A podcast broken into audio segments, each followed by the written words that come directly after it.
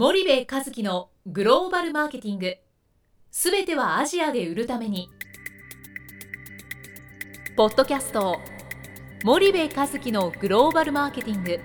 すべてはアジアで売るためには過去10年間で1000社以上の海外展開の支援を行った森部和樹がグローバルマーケティングを分かりやすく解説します。グローバルマーケティングとは世界のニーズに応えて利益を上げること。アジアで売るためにはものづくりプラスグローバルマーケティングを武器とした戦略を持たなければなりません。日本には素晴らしい企業が多く存在します。その企業とともにアジア市場を目指したい。再びジャパンアズナンバーワンと呼ばれる時代を作りたい森部一樹は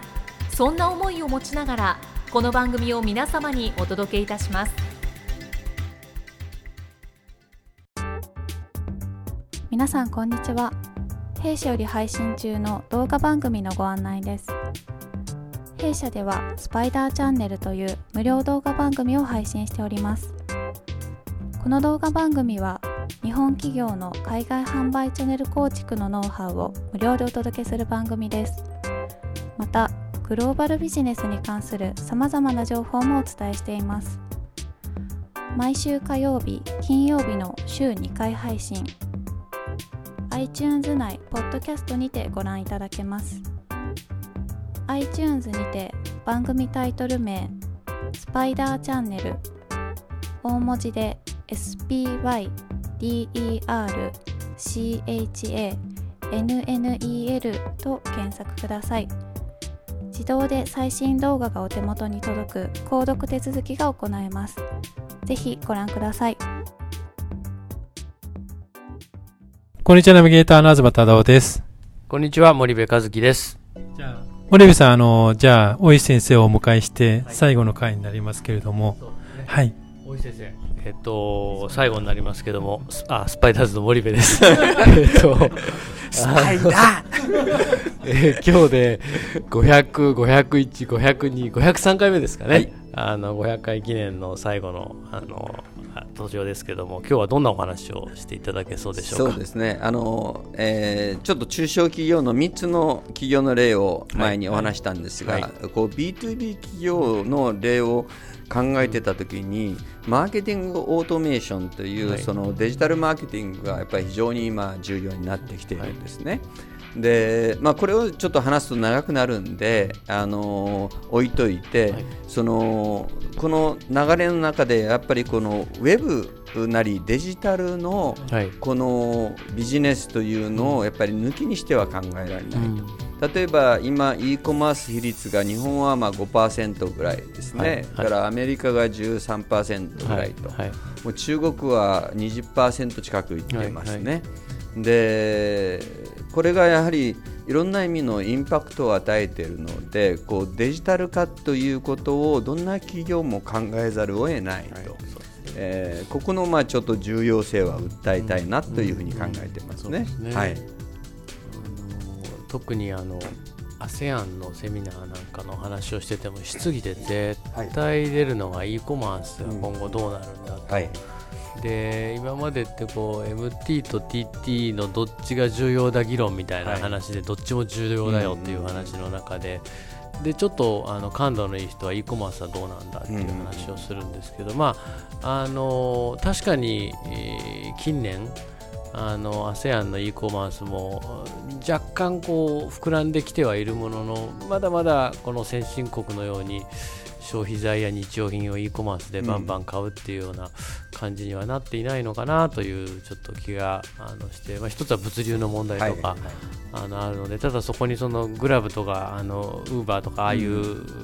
いわゆるバイクでこう運んで持っていくようなねそういうものがこう出てきているのでなんかあの非常に目が離せないなっていう、うん。そんな気はしてるんですよね。あのー e コマースを考える場合に2つのちょっとまあ、誤解じゃないですけど、はいあの問題点があると僕は思っているんですね。はいはい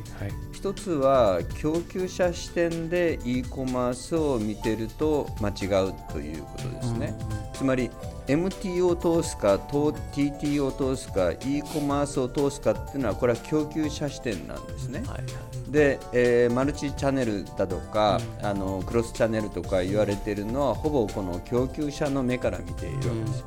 でもこの消費者側から見た場合には、彼らは、えーどこで買おうといいわけですよね。はいはい。MT で買おうと TT で買おうと、えー e コマース買おうと。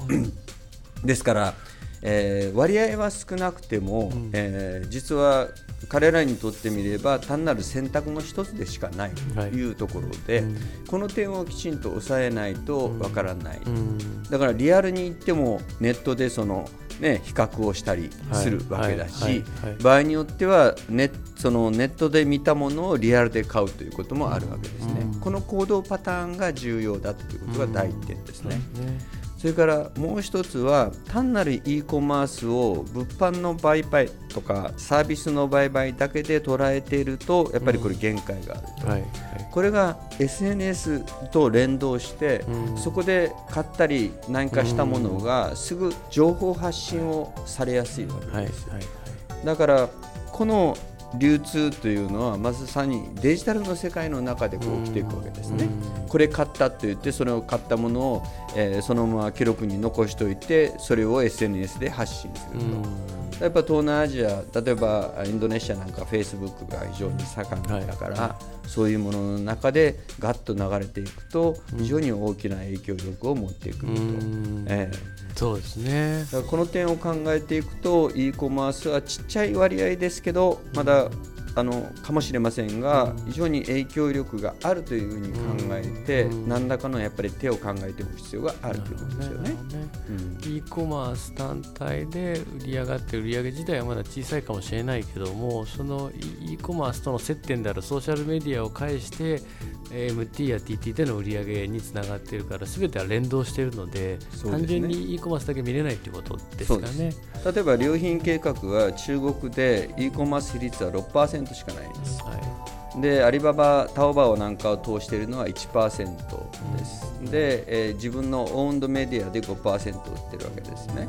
でもちろんその今からタオバオで広がっていくであろうということは容易に想定するんですが、はいはいえー良品計画としてはやっぱりオウンドメディアで無印の、えー自分たちのその理念あの存在感、はい。アイデンティティをはい。保ちながらやりたいと、い。でもそこをその e コマースのその流れの中できちんと確保してやることが実は自分たちの全体のブランドを守ることだと。ここを常にこう意識してやっているわけですよな。るほどこういう関連がやっぱりあの e コマースで重要だっていうことですよね。うん面白いですね。えいやそんな話をぜひまたあのー大石先生がお話をするっていう機会があの群馬県ではあの最後の総括の厳しいコメントしかしないので ピュアな一般公開されている企業内でこう招待されて話すようなやつじゃなくて、えはい大石先生が主役のセミナーみたいの、なかなかないっていうんでスパイダーズやれっていうねあスパイダー 声も多いんで。あのはいぜひ今年、ええあのポッドキャスト500回記念の兼ねてですね記念セミナーみたいなので、えまた大石先生呼んでね多分その e コマースの話とか面白いかもしれないですよね。そうですね。あのー多分重要だと思います。あのその、マーケティング実はオートメーションから全体にこうつながっていく、はいあのやっぱりデジタルそのマーケティングというんですか？はいはい。えーちょうど今あの先日も、えー日本 IBM からパナソニックに移って、パナソニックのデジタルマーケティングを統括しているのは山口一子さんという女性なんですよね。で、まあ、ちょっとメールでやり取りしてて、あのなんで彼女がやっぱパナソニックに引き抜かれたかって言ったら、そのデジタル全体が理解できてるんですよ、まあね。だから MA から e コマースからはい。そういうことが分かって、はいはいやっぱりそういうこの流れになってるんだなというのが、まあ、その今回の一つの大きなメッセージですね。そうですよね。むしろ日本はこれが遅れてる、さっき言ったようにうんそうですね。5%ぐらいの EC 比率がね、中国20%ぐらいあるという、これはもうね、あの遅れてますよ我ね々が考えてる以上に世界では進んはい。だし、えそもそも決済が遅れてますもんね。遅れてますね。決済になってえはい、もう中国人の人、日本に来て、あの現金払いを要求されると、あ仕方ないわね、日本遅れてるから、こういう言われるんですよね、今。うん。もうコーヒー買うのにあの携帯で買えないと腹立ちますからね最近ね。あのコンサルのジョー・コートという中国人が、はいはい。あのちょっとね。あ書いてましたけど、はいえー現金比率は中国今5%ぐらいだと。だあとはもうね、あのアリペイだとか WeChatPay で払ってるんですよ。あの僕も行ってから現金であの食事のして払おうとしたらあのレジの若いお姉ちゃんが戸惑ってて決済できないの。でベテランの店員さんが来ていやこれは現金の場合こうするのよ。仕方ないでしょ。この人日本人だしみたいな形でやって。そんなもんです。お釣りジャリジャリするし、日本の場合その100円からもう小銭で札は1000円からじゃないですか、だから小銭が絶対増えるから昔からなんでクレジットカードがもっと普及しないんだろうと思っててクレジットカードの普及率も悪くてそのままそのいいわゆるこういう携帯決済の普及も悪くなったっていうそんな流れなんですよねきっとね。なんでまあデジタルマーケティング含めてちょっとこの e コマース周りのはい話を一回、そうですね。セミナーでできたらいいまた、ええ、あのやらなきゃいけないですね。じゃあ、えー確定したらリスナーの皆さんにもご案内しますんで、えーどうもありがとうございます。じゃあ森部さん、大石先生ありがとうございました。はいありがとうございました。本日のポッドキャストはいかがでしたか？番組では森部和樹への質問をお待ちしております